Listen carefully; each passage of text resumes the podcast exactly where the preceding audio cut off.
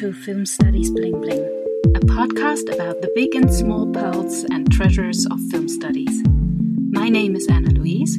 I am a postdoc researcher at the Film University in Potsdam, Germany, and I'm producing this podcast.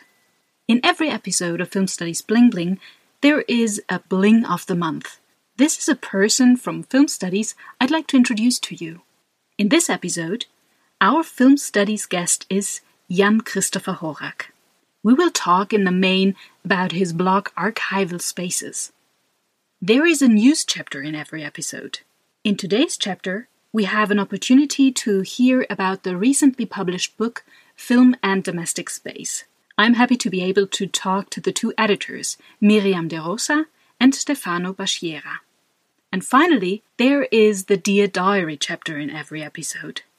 It deals with everything that moves and concerns me in relation to my research. In the last two episodes, against the background of the corona pandemic, I talked with colleagues about the social responsibility of film researchers and about the effects of the pandemic on research and teaching. Today, I stick to the topic I discussed with Jan Christopher Horak, namely writing for a blog. It's lovely to have you with me. And here's my bling of the month Jan Christopher Horak. Chris, thank you very much for taking part in my podcast. My pleasure. Frankly, I find it difficult to introduce you. Such a productive academic life cannot really be summed up, but let's give it a try. You studied in Boston and did your doctorate at the Institute of Communication at the Westphalian Wilhelms University in Münster. In the mid 1980s, you were first assistant professor, then associate professor, and finally professor for film studies at the University of Rochester in New York State.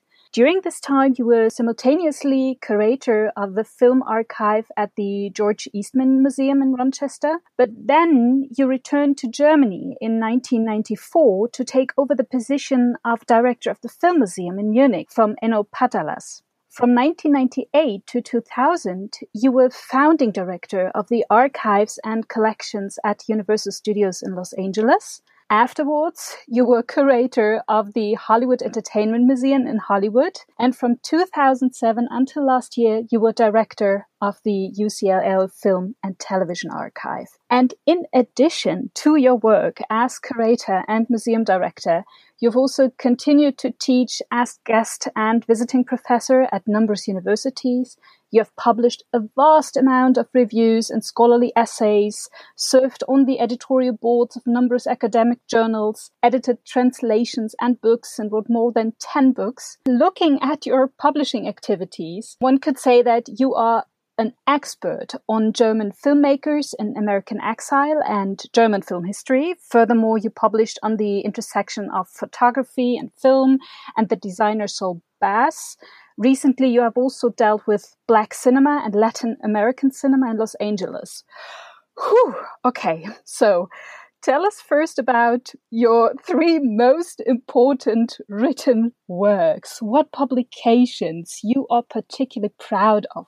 Which of your books took the longest to write or that you remember for other reasons? Well, I think the first would have to be my dissertation, uh, Anti-Nazi-Filme der deutschsprachigen Emigration von Hollywood, which after it was published became a, a kind of bestseller for the academic press because it was one of the the first books to deal with all those German Jewish refugees who had left Berlin and Vienna and Budapest because of the rise of Hitler in 1933 and ended up in Hollywood. And at the time I was doing that research in the late 70s and early 80s in Germany, there were not a whole lot of people who had uh, taken on this topic. And the things that had been written, especially about the anti Nazi films that were made by these emigres, was uh, relatively cliched because the survivors themselves really played down the importance of these films. So that book really, uh, and I'm not the one who said that, others have said, almost began to establish German exile studies as an academic discipline in Germany, and there have been, of course, numerous other people who have followed in, and and published in this area. So I think I would consider the first.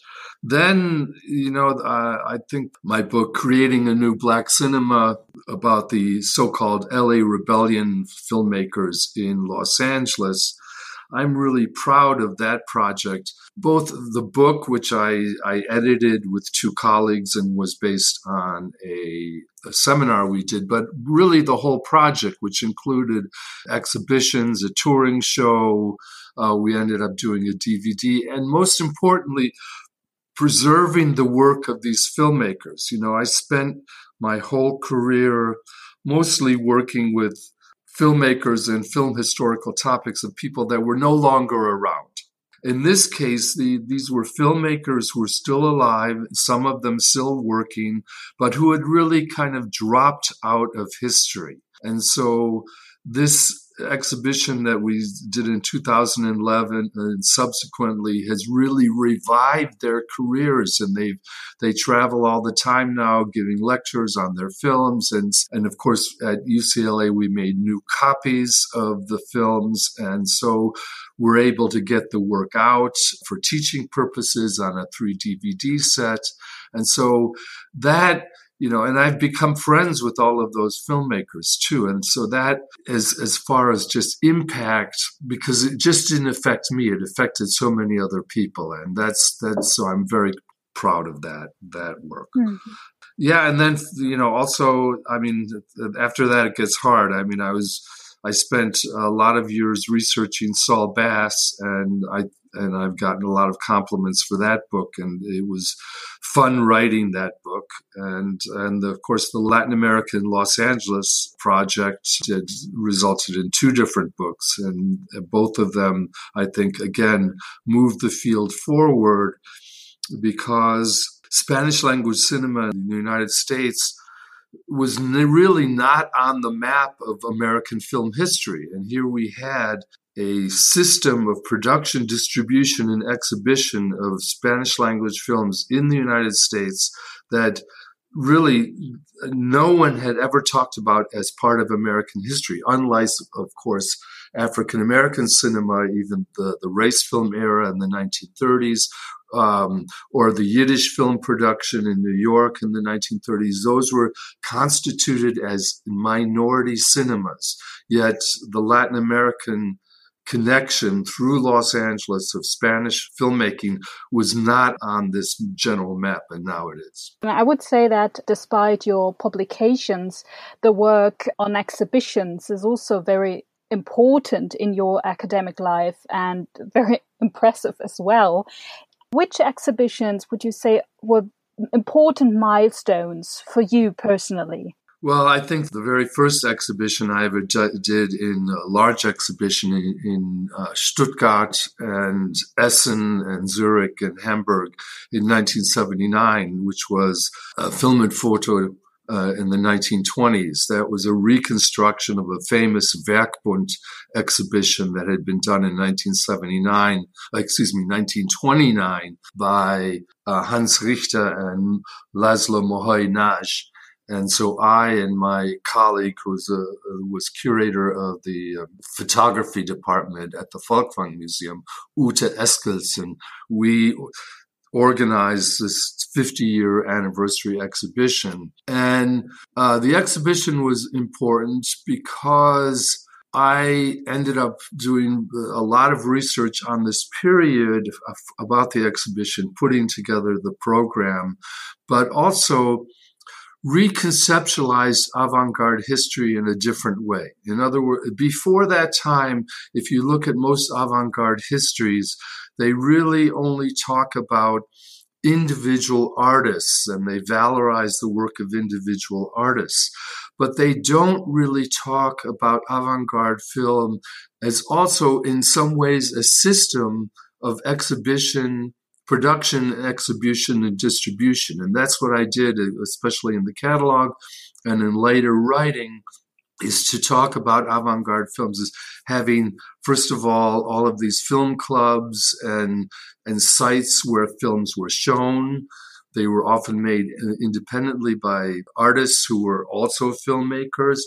And there were systems of distribution for this work. And so seeing it in that kind of context was something no one had ever done for any avant garde history. And of course, I followed that up with my history of the American uh, or the early American avant-garde from this period, from the 20s and 30s, which again did not exist in, in American avant-garde histories. American avant-garde history began with Maya Deren in 1945, and so all of the films made before that time, from the uh, teens and 20s and 30s, were were just not considered a part of American avant-garde history. At best, they were just talked of as as is fake or disingenuous copies of European avant-garde films, which I proved was not true. So that book also had a very big influence. And so I did exhibitions on that when I was at Eastman House. And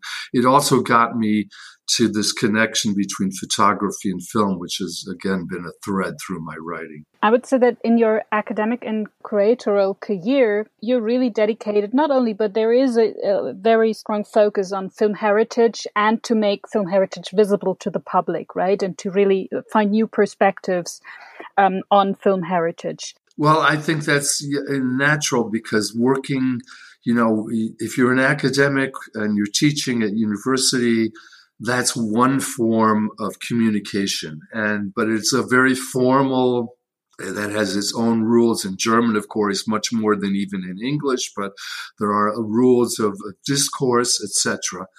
But it's the, that kind of work does not necessarily get out into the general public. Whereas when I finished my PhD, uh, it was uh, in the mid 1980s and wanted to come back to the United States. I could not actually find a job in academia. And so I ended up taking a job in this museum. I had interned there 10 years earlier.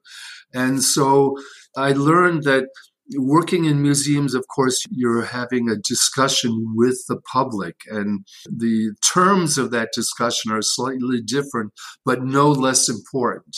And so I've always thought that, you know, as a film historian, I need to be able to talk to different publics in different ways. And so the exhibitions, or for, and especially, for example, when I mentioned like the LA Rebellion.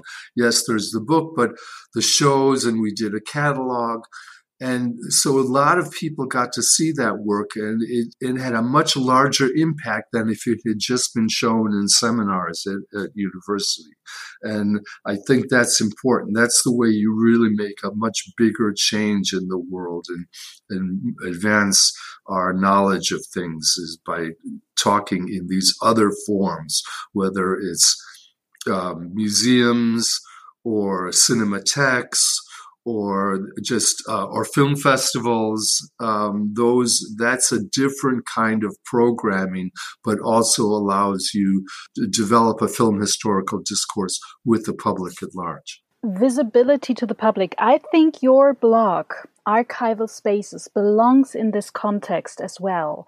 Um, first tell us when you started blogging and where your blog archive spaces was virtually located because there have been so to speak different homes for your blog over the years. Yeah well it's it's funny because i never really thought of myself as a was going to blog. I knew other people blogged. And then in 2008 um, my longtime colleague and friend patricia zimmerman who has written very important works on amateur and uh, films and documentaries. She is at Ithaca College and she founded a festival called the uh, Finger Lakes Environmental Film Festival.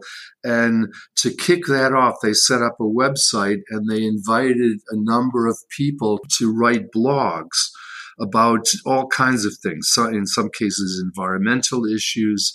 And I was asked to do something on archiving. And so I decided to name my blog Archival Spaces. And so I started the blog there. It was, um, they actually paid me to do it, which, which no one's paying me now to do the blog, but I started there, but it was relatively irregular for the first year or two when I was doing it on the Ithaca site. Uh, that those sites uh, and those blogs are still live, but then by that time, I had become director of UCLA Film and Television Archive, and we decided to, in 2011, to, in connection with this LA Rebellion exhibition, to really upgrade our own UCLA Film and Television site. And that's when I decided to move my blog there to move to drive traffic to the site because, of course, I wanted people to see other things on the site, the LA Rebellion or other programming. So I started doing the blog there, and then I started also regularizing it. So every two weeks, Friday, I published a, published a blog, and my goal was to really give a little more of an insider's view of the work of archivists, and especially moving image archivists, but also the way archiving and film preservation intersect with film history and with history and how one influences the other and is dependent on the other because unless films are available and people can see them, then no one's going to write about them. And at the same time, it was uh, true that for many years, archivists looked to film historians to tell them what to preserve. So, given the in sometimes narrow canon of art cinema that was being promulgated by film historians, archivists remained on that path until you know they started moving in other directions. And i one of my goals as both an archivist preservationist and historian has been to really as we say, bust the canon, open up the canon, look for other areas that are, are still in darkness on the film historical map and reevaluate that. And, and also in that process, make those films available for other researchers and scholars and the public to see and rediscover these works of history that should not have be forgotten or lost. This is quite a clear concept or profile for a blog. Given that you're working on this blog for so many years now, I suppose that the content and approach has nevertheless changed over the years a bit. Or is am I wrong with this impression? Well, it's it's not changed in the sense that you know it it's my blog, so I do uh, write about things that really interest me. They have to interest me, otherwise, otherwise I'm not going to write about them. But it is true that you know, while I was, especially the the the ten year uh, or uh, yeah, it's about ten years that I was blogging on the UCLA site, that I was I was representing not just myself but also uh, as director of the archive, and so I had an institutional obligation to talk about things that the archive was doing. And promoting aspects of archival work at UCLA and etc., while also commenting on aspects of archival work in the field at large, because you know we are a very a large community um, both nationally. There are maybe about 100 different moving image archives in the United States. And then there are several hundred archives in the rest of the world. And, you know, for many years as director of the archive, I was also a member of FIAF, the Fédération Internationale des Archives du Film. And so that organization meets once a year to exchange things. And of course, I had very close relations also from my time when I was director of the Film Museum in Munich with my German colleagues, and that's continued. So there was that institutional aspect. Now, of course, since I've retired and I'm still writing this blog, which I've moved to a, my own site now, I'm much freer to pick topics. And basically, again, though, uh, interest mostly in film historical topics and and things like that. So, but also archival issues. So the last blog I did, the, the last published blog was about the orphans symposium that just happened online because it couldn't happen, you know, face to face because of COVID. Uh, which has been going on for uh, almost 20 years now.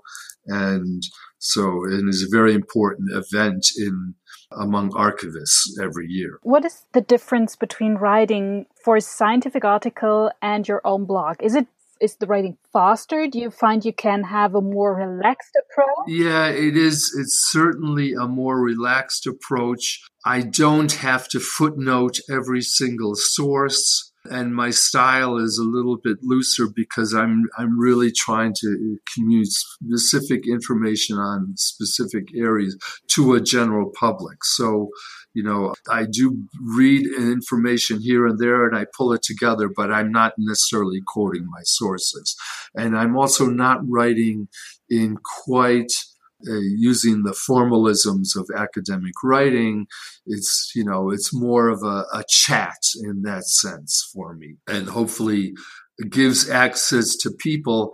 And most importantly, when I'm writing, doing academic writing, I'm usually writing for specialists who, where I can assume that there is a lot of background knowledge. Whereas in the blog, I try very hard to to make it accessible in that that you do not need that knowledge or if there's information you need i provide it in the blog so you understand what i'm talking about so let's imagine um, there are some film scholars listening now to this podcast episode who are thinking about starting to blog themselves. What can you say to them? Are there specific quality criteria or ideas or whatever uh, you can address to them? Um, how to start? Well, I think there, you know, there are. There, you know, I read, for example, David Bordwell and Kristin Thompson have a blog. They've they've been blogging longer than I have, and I read their blog. There are other people blogging who are film historians, and I think it it really it, it, it, you need to have a, as you put it, a, a clear concept of what your blog should be, and it can be specialized. You know, there are there's so many areas of, of media history, of the way media is changing and developing.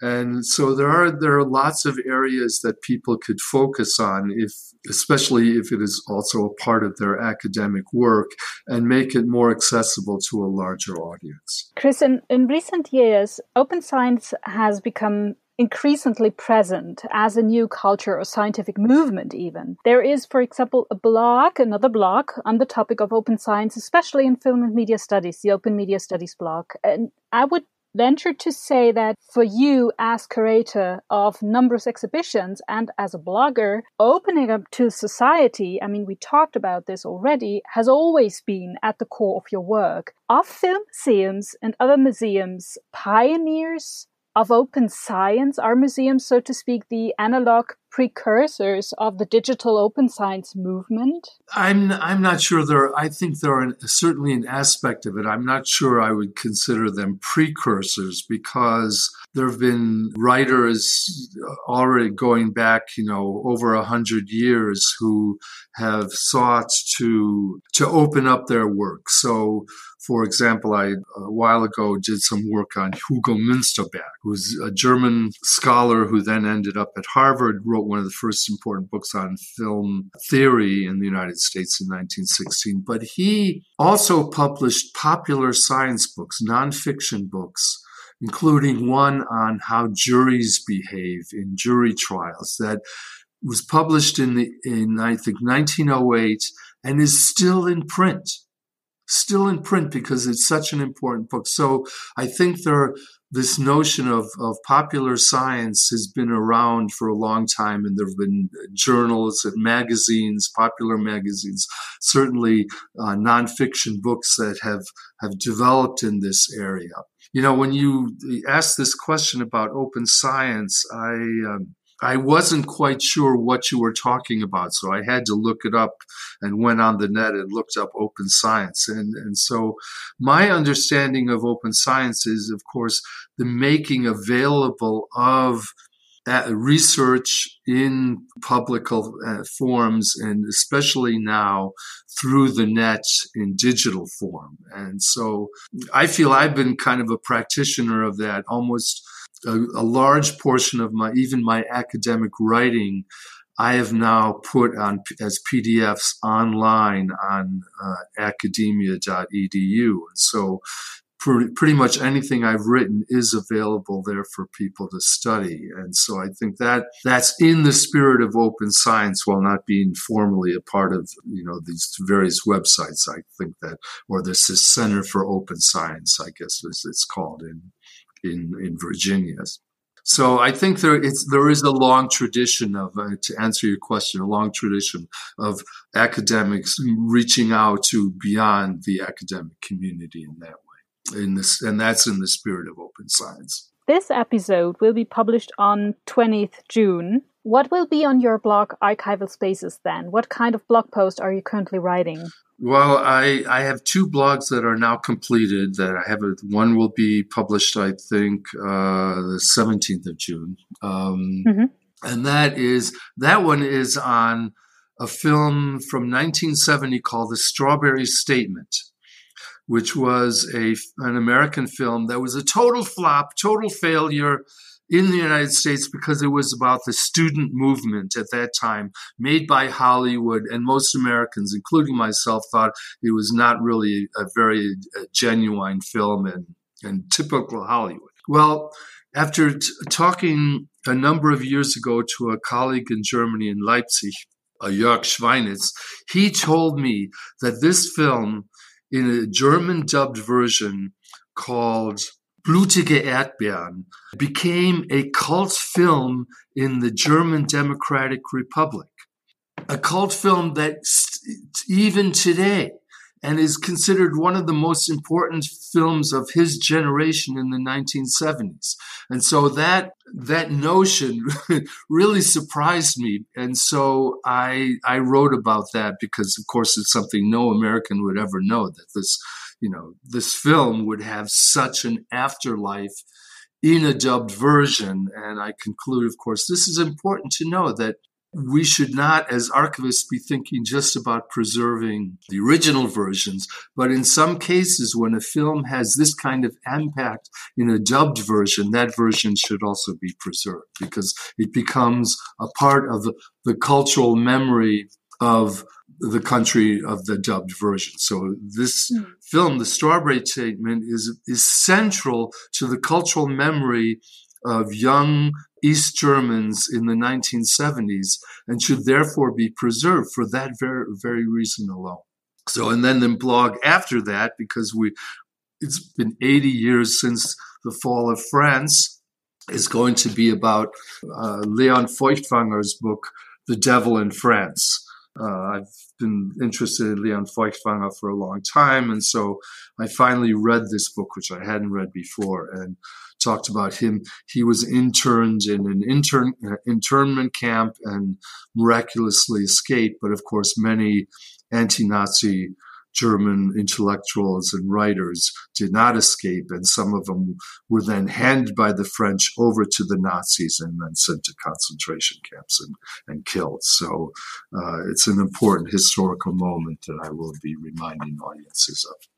And despite these current blog posts, this is my final question for you, Chris. Mm-hmm. Uh, what larger project are you currently working on?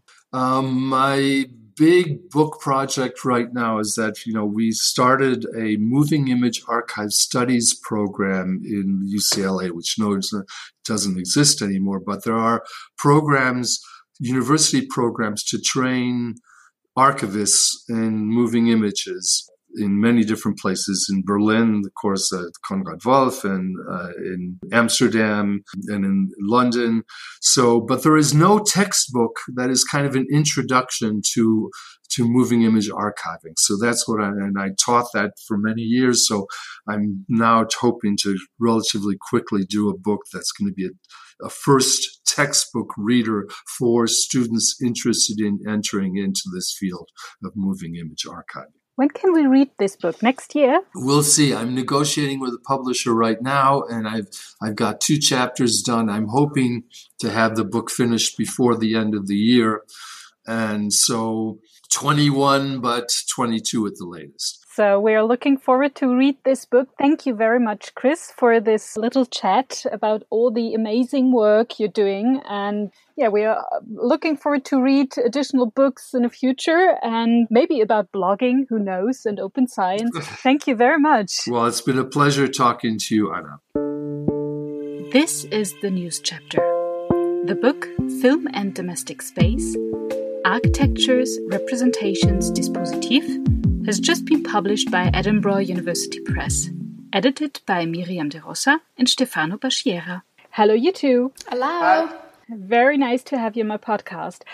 As well as yourselves, uh, 12 other authors have contributed chapters to the anthology. The book goes back to a workshop, Cinema and Domestic Space, which took place at a conference of the Society for Cinema and Media Studies in 2016. Well, well, film and space. what a topic. Um, it's possible to find a huge amount of very elaborate academic work in this field. In particular, the city in film is a topic that has occupied film studies, I would say, for decades. Siegfried Kracauer and Walter Benjamin can be regarded as the founding fathers of this particular orientation of film studies, exploring the manifold relationships between city and film, and especially the characteristics of diegetic cities. We have numerous influential works, especially on the representation of the city in film. For example, we can find substantial works on the representation of the city in the films of particular directors, or on the other hand, the representation of a particular city, such as Los Angeles or London, Paris, whatever, but seen through the work of different filmmakers and over time too. This great interest in space has, I would say, already gained a new dynamic through new film history and film history as archaeology. Here we see a turn to the early architecture of cinema and the intrusion of places of film production and distribution into urban landscapes. This new interest in the physical spaces of film production and reception has resulted in an upsurge of works dedicated to infrastructural analysis. However, the interest of film studies in film and space has been further intensified by the disappearance of the cinema as the dominant dispositive for the viewing of films and the subsequent multiplication through digitalization of the places where we encounter film images today. Francesco Casetti describes this process with the words the explosion of cinema. Under the phrase spatial turn, film studies have been asking for several years now, in the words of Malte Hagener, where is cinema today? The spatial turn is thus also characterized by a great interest in the physical and bodily conditions of film reception. But the work done under this umbrella term have had a somewhat different focus in comparison to either new film history or film history as archaeology, it emphasizes rather the notion of performativity underlying our experience of film in this post cinematographic epoch. Your anthology is, as you argue yourself, located against the background of the spatial turn in film studies. You contribute to this academic discourse by emphasizing two new aspects. Firstly, you shift the focus from the city to domestic space, a space which, as you demonstrate in your introduction, has already been examined in a very revealing way by Elisabeth Bronfen, Pamela Robertson Wojcik, and David Rhodes, but which has received too little analytical attention when compared to the numerous works on the city and film I've mentioned above. The second new aspect refuses to remain to the mode of representational works that is in the pure occupation with the diegetic domestic space, but also things about the off screen space, the physical domestic space. So, after this wordy introduction, this is where the concept of the dispositives comes into play in your book. So, here's my first question to you. Please explain the connection between domestic space and dispositif. All right, I think I can take this one. So, first, thanks for having us on this wonderful uh, podcast. We're really happy to be able to, to talk about our book. Uh, and thanks for the question. I suppose that, yeah, that, that of the dispositif is really the aspect we address in the book that I feel possibly more compelled to deal with because it has been one of my main research interests for a long time, I guess forever. I think to answer this, I shall go back to something you just mentioned, and that is the idea of this sort of dom- um, spatial turn film studies. So, as you say, there had been a lot of work around space. But to me, what the spatial turn introduces is a different consideration of the spatial element on the whole. I guess this is not necessarily in turn or in terms of a specific kind of space like the city. So, for instance, not just the urban or, or the domestic space, which, yeah, obviously happens to be uh, quite timely at the minute. It is important to stress that you are not interested in sidelining the representative works. Yeah, yeah, exactly. So I suppose that the spatial turn was the reason why it was so interest for uh, for interesting to us, and I'm mentioning this to answer a, question on the dispositif, is that it, it actually brings about a broader and more profound reflection centered on the role, the function, and the value of space in relation to moving images. So, yeah, this brings us back to the dispositif because this concept returns to foreground precisely when spatiality ceases to be something that just pertains representation, so only the text, for instance, and it is acknowledged as a context where this text is, is actually experienced. So, in a way, we could say that without a focus on the experience of text, perhaps we wouldn't have had that such specific and multifaceted interest on space. And in our book, we pair domestic space and dispositif because we believe that they have lots of aspects in common, lots of similarities, and that ultimately the places we, we live in are dispositifs. So, in a way, there is a parallel that we try to, to sketch in the book that brings together the dwelled space, so the space that we, we all experience, and uh, the dispositif as we know it in, in film studies. And it became obvious for you that there was the need for a sort of bridge between this concept of home and house as a dispositif and this huge amount of works uh, dealing with the representation of space in films. And this bridge is the concept of architecture. So one could say there's a specific concept of architecture functioning as a kind of bridge between the two modes. Maybe Stefano, can you can you explain this? Well, you know, films do not uh, Uh, live in a vacuum. Uh, uh the relationship between architecture and cinema has been very deep, uh, very strong, and persistent since the beginning of film up to now. The two managed to influence each other. Architecture managed to dictate some of the set, of the decor of film, both for the built-in environment and then from the real environment in the same way, of course, film through the process of framing, so to put into the frame, manage to give another perspective to, to architecture. And for us, that was quite important because, again, architecture is uh, quite central in all the study that you mentioned before uh, about cinema and the city. So, every kind of relationship between the urban space and built environment and cinema has been far uh, more investigated, uh, mainly for this, uh, again, representational perspective.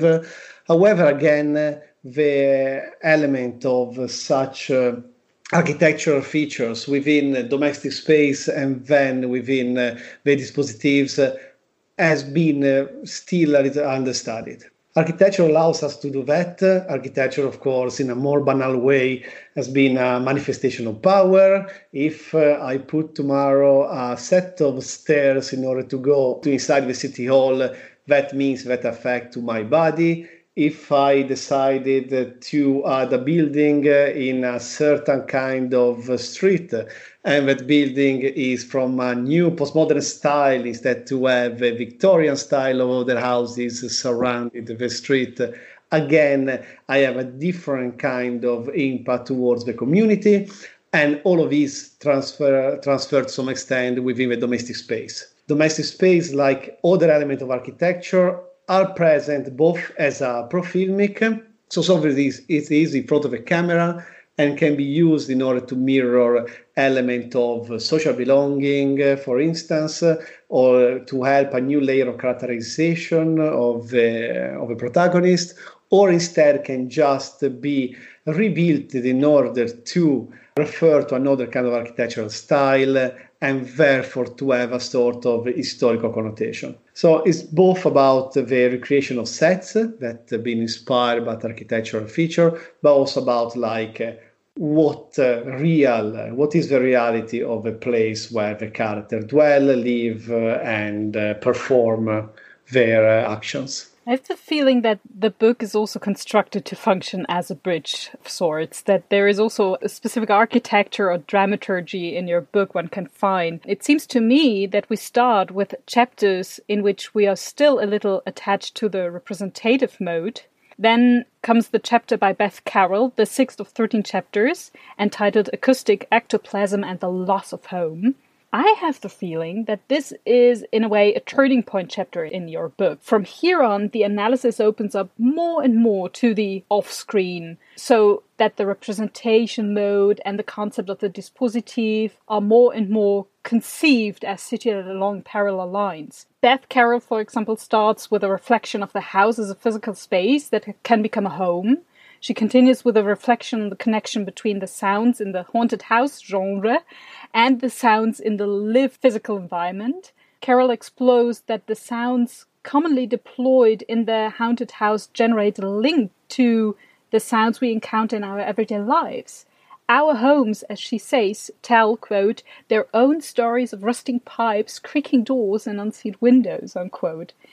And she asked to what extent the past of particular spaces is stored in these sounds and in that form presented as an echo in the immediacy of our lives. And in this way, she unfolds a very dense analysis of sound as a conveyor of penetrable borders, as she says. She also reflects, by the way, on political and urban planning issues and so on related to sound. Well, in short, Beth Carroll's argumentation really moves between on and off screen dimensions of sound.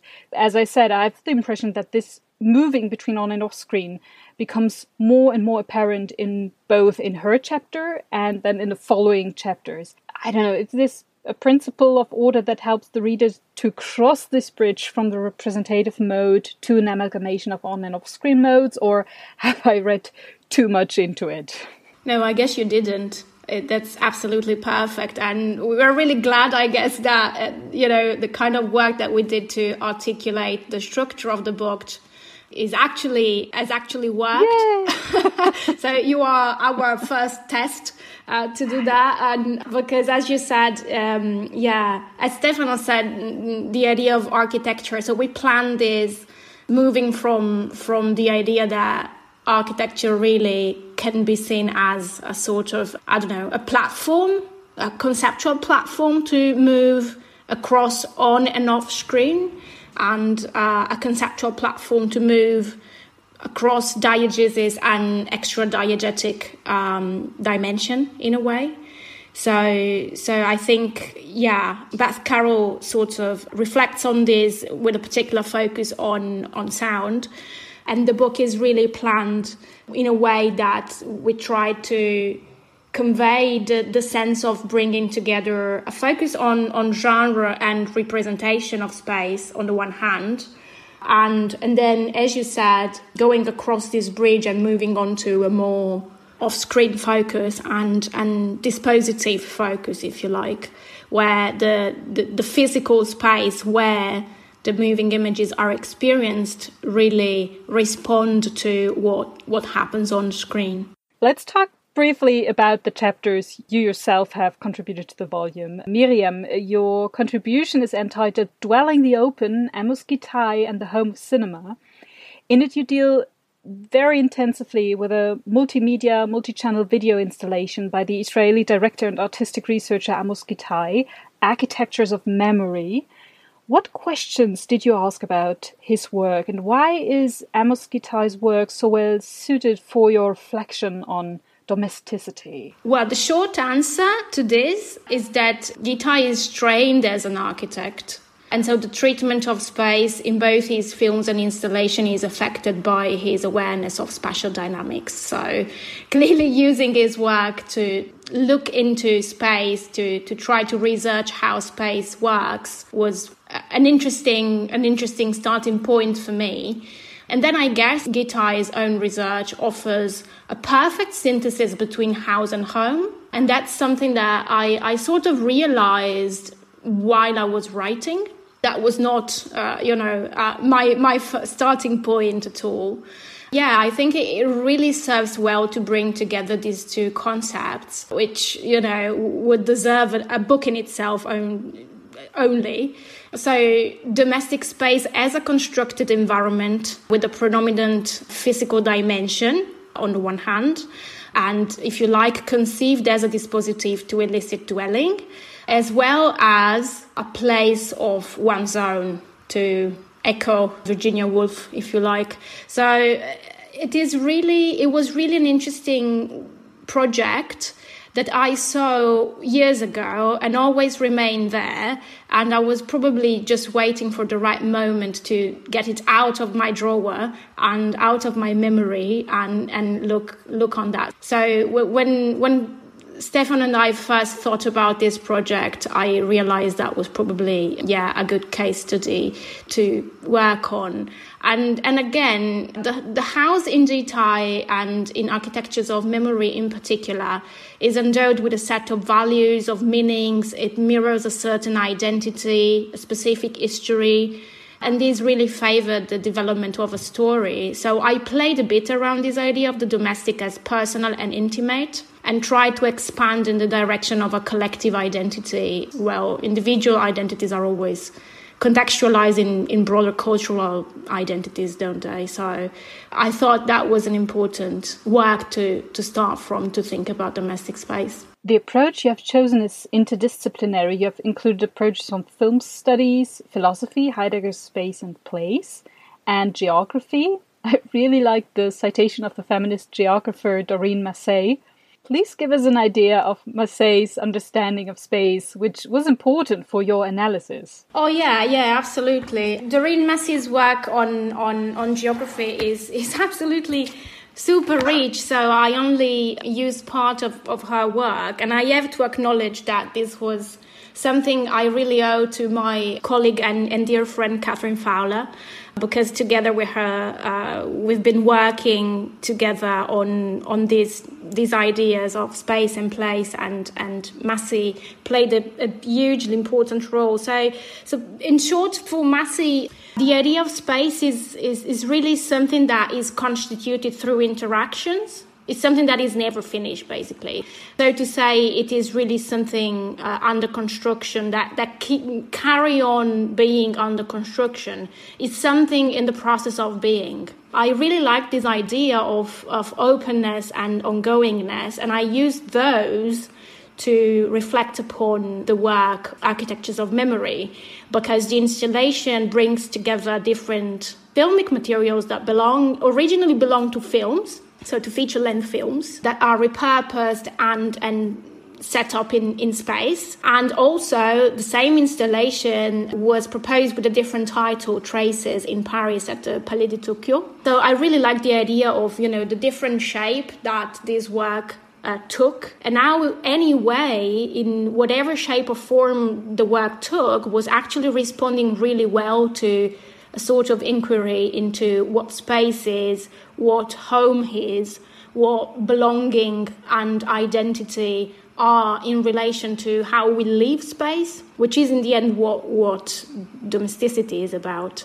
So yeah, I tried to play a little bit around these these terms and basically couple this with a wider reflection on on the location of cinema and how uh, cinema and moving images actually are in space and allow us to dwell in space. And can you try to summarize in a nutshell what conclusions you were able to draw from your close reading of architecture of memory? Well, the conclusion is that there is no conclusion. so my chapter is titled Dwelling the Open, and that was a way for me to actually hint at the idea that when we dwell, when we are in space, we sort of give a particular meaning to space, we turn it into our own place. And I find that this is something that happens and is elicited and is favored by cinema.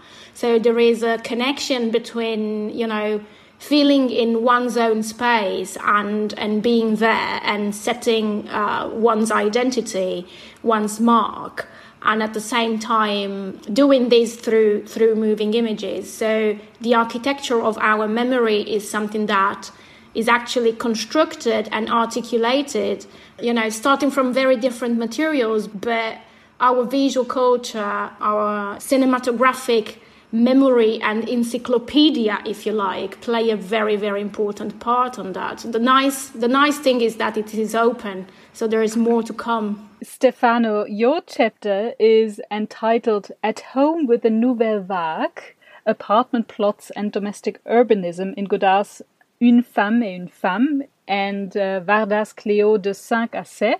You start your chapter with a reflection on Henri Lefebvre's work on the urban revolution and you make a connection to the early films of the Nouvelle Vague. Would you like to explain this connection and briefly describe the research question you subsequently developed? Well, this is quite a well established, uh, let's say, approach uh, to the Nouvelle Vague, that is the relationship uh, with, by this uh, youth, uh, this uh, new generation coming up in France, and the use of urban space. So when there is this big change after World War II, particularly through the 1950s uh, of uh, the space of Paris in particular. So this idea of uh, the new commercialization, the new consumerism, and the rapid changes that are occurring within the, the city and the architecture of the city, but also the different way and approach in which, uh, in particular, these youth, the start to use the different uh, public space, the social space of the city, and of course the Nouvelle Vague to the camera, went to the street uh, and uh, represented there, represented glimpses of everyday life, represented glimpses of over uh, overarching between the world of uh, film, cinema, etc., and a real space, uh, which is uh, again everyday life, urban space. And this has been uh, also uh, approached not only for the French uh, New Wave, so not only for Nouvelle Vague, but also has been argued that every time there is this sort of urban revolution, this changing the approach and use of the urban space uh, reach different countries across the world, also to some extent that coincides with emergence of a new wave cinema in that place as well. That was a starting point because, again, as we discussed before, let's talk about social space uh, as uh, a matter of scale. So, scale means that the body lives within a certain kind of domestic space, uh, domestic space within a community, the community within an urban space, urban space within a nation, nation with a global, and so on and so forth. So, the different spaces are quite interconnected are not just living over on their own. It's difficult to put hard borders between the different kind of scales. And therefore, the idea was like, great, we know about this urban revolution. We know about uh, how much Nouvelle Vague actually had a role in uh, representing it, but also in some extent uh, living it, be almost a, how can I say, manifestation of the changes of use of a space. So let's see if that applies also in the domestic space. Let's see if the apartments that are often portrayed within the Nouvelle Vague films are actually different of the apartment domestic space that were present in the previous cinema. Let's see in which way these apartments are linked or not with the change occurring in the urban space and in the city. Mm. And uh, Lefebvre is very fruitful for you, it seems to me, because there is another uh, Lefebvrean concept, the system of object, that uh, is important in your chapter, where you deal with the question how objects yeah, our identity and the identities of characters are dealing with objects or are built through objects. Could you summarize this reflection? Because I have the opinion that this is also very important for your for your reflection on your chapter. Well, this is a concept that's been uh, been developed within material culture in particular, and it is the basic idea that you know we always have this approach that uh, if we take out like everything we have, if we take off our clothes and we just uh, give away of our possession, that's the only way which we find our true self you know? That what we own is just a sort of mask that we put on uh, in order to hide from the world what we really are Instead, from a material culture perspective, uh, that is not really the case. We are what we own. We are the object we use every day.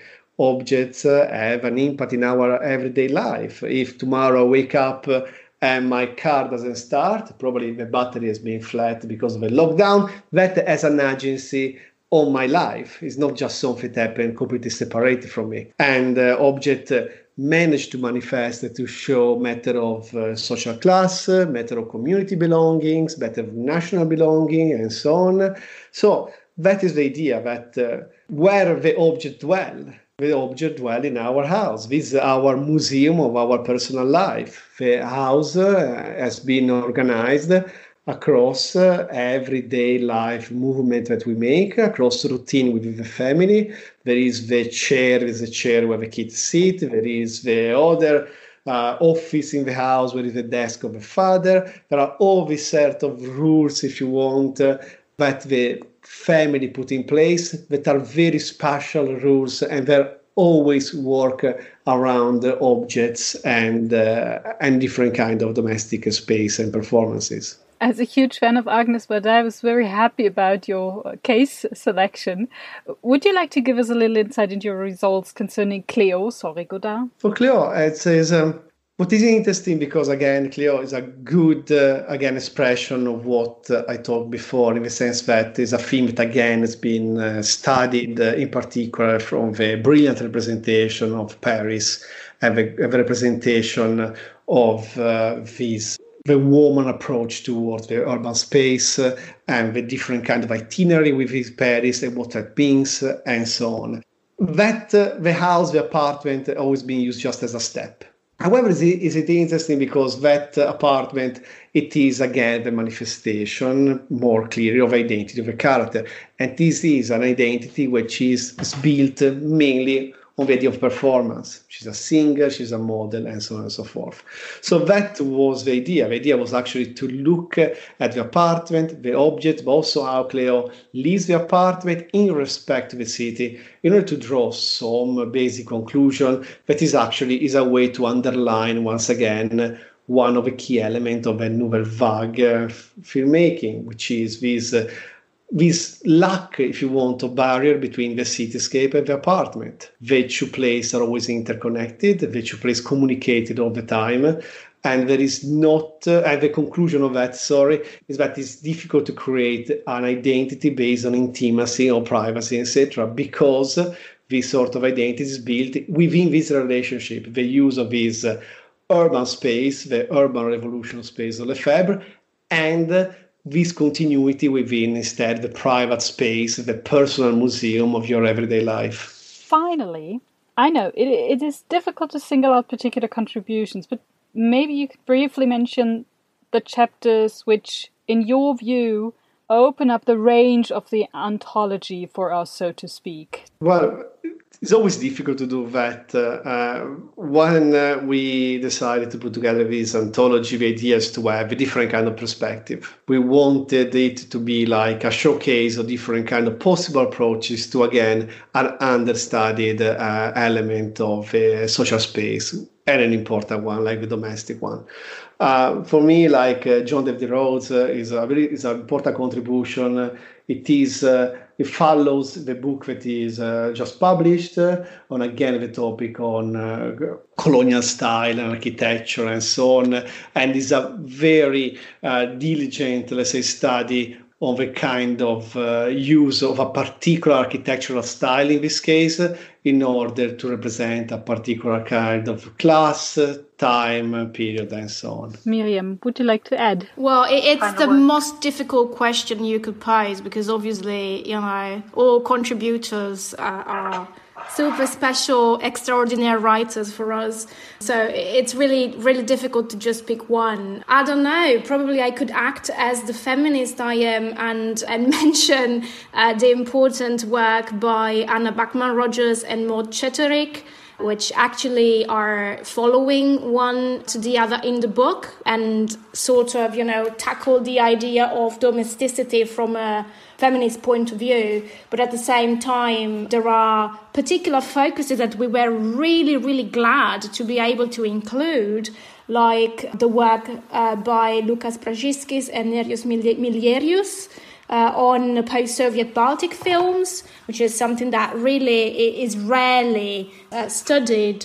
And yeah, I'm, I'm absolutely unable to just pick one, honestly my heart is is with Laura Rascaroli's chapter as well. So yeah, I guess you should all just just read them all. I totally agree with that because I mean, as I said, for me it's a bridge and it's a, a beautiful bridge you can cross. And as for every bridge, you need every chapter. Otherwise, the bridge would fall apart. So thank you very much for the interview, for the anthology, and the inspiration your ongoing work in the field of space and film is able to generate. Thank you, Miriam. Thank you, Stefano. My thank you. Thank you. Thank you for having us. Here's my dear diary. In episode number six, which was published on March 20th, I reported on my first experiences with my citizen research project, The Cinematic Face of Potsdam. On May the 6th, the first part of a three part blog post I authored about this project appeared on the Open Media Studies blog. In it, I proposed a definition of citizen research and reported on what I found challenging and what worked well in my project. This post was the first extended blog post I have written, so I'm light years away from Jan Christopher Horak's experience in writing blog posts. Currently, I'm working on a blog post about podcasts in media and film studies. With these first two blog posts, I was able to make an interesting observation. Writing for my doctorate wasn't a torture or anything, but it was a pretty impressive thing. In my monograph, I spoke a very academic language and I gave more or less free rein to my love of tapeworm sentences. My dissertation has become quite an elaborate book as a result. Also, I concentrated very much on the writing of this particular work, publishing very little besides. In my postdoc project, I approached the matter differently. Instead of working solely on a monograph, I've decided to produce papers on certain aspects of my research project over the year and to write blog entries about particular elements. The blog entry in the Open Media Studies blog on my citizen research project was an example of this approach, as is my piece on podcasting. And I must say that I currently like this piece by piece approach very much. While blogging, I feel I'm writing a little more freely in the sense of allowing myself to be a bit more opinionated and as in the podcast to talk simply about my own experiences in my own name. I would describe this as a kind of step by step writing that I find very satisfying because results are more immediately discernible. The development of a concise writing style involves in present time, so to speak, and within a manageable framework. This contrasts with my experience in writing for my doctorate, a process spread over hundreds of pages. Blog writing, against that background, was a very nice writing experience. By the way, after the interview, Jan Christopher Horak pointed out that writing book reviews is also a very good way to train one's own writing style. He said that writing is an art form that needs to be practiced.